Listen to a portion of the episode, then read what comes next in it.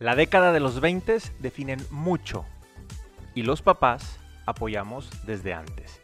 Esto es Recomienda Acciones, soy Indalecio Montemayor, quédate en este video podcast. Hoy quiero reflexionar contigo sobre eh, este tema de la década de los 20, que a lo mejor no todos los papás le estamos poniendo la suficiente atención. No nos damos cuenta que en este rango de edad de los 20, 29 años, en ese rango, tomamos por lo general, y en la mayoría de los casos, tres decisiones bien importantes. Y, es ahí a lo que quiero que le pongamos mucha atención. Primero, le damos un enfoque de nuestros estudios, hacia dónde queremos ir. También nuestro primer trabajo se va a dar en esta década. Y tercero, es muy probable que aquí tomemos la decisión de con quién queremos pasar el resto de nuestra vida juntos. No se trata de, preocuparse, y no, no, quiero que te pongas el saco de este podcast hasta que tu hijo tenga 18 o 19.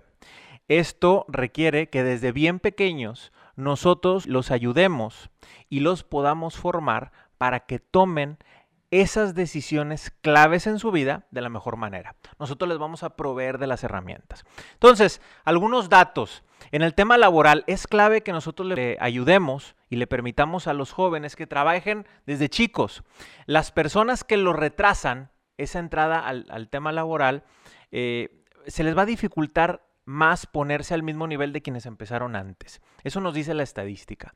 Quien retrasa también su ingreso laboral tiene un mayor riesgo en caer en problemas como, por ejemplo, la depresión o el alcoholismo o inclusive las drogas. Son datos muy claros que nos arroja los Estados Unidos.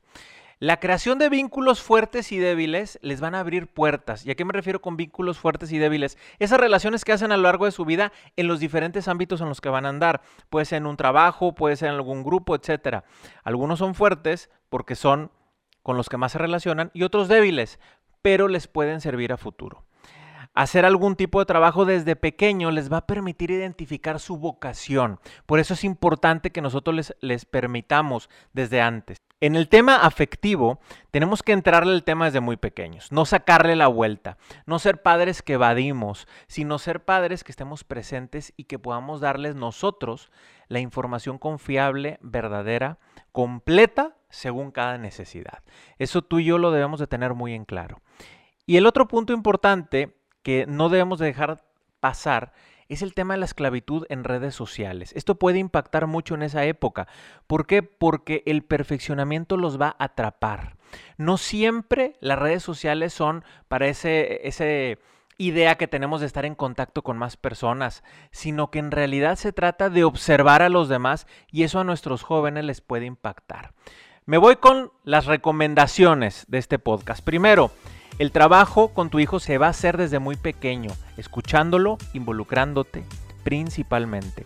Nunca es tarde para iniciar. Si no lo has hecho, hazlo desde ya. No te preocupes la edad que tenga tu hijo. Y tercero, te recomiendo que leas un libro, La década decisiva, que habla sobre este tema. La autora es Meg Jay y me parece que te va a ayudar mucho para reflexionar sobre este tema que se nos viene muy interesante.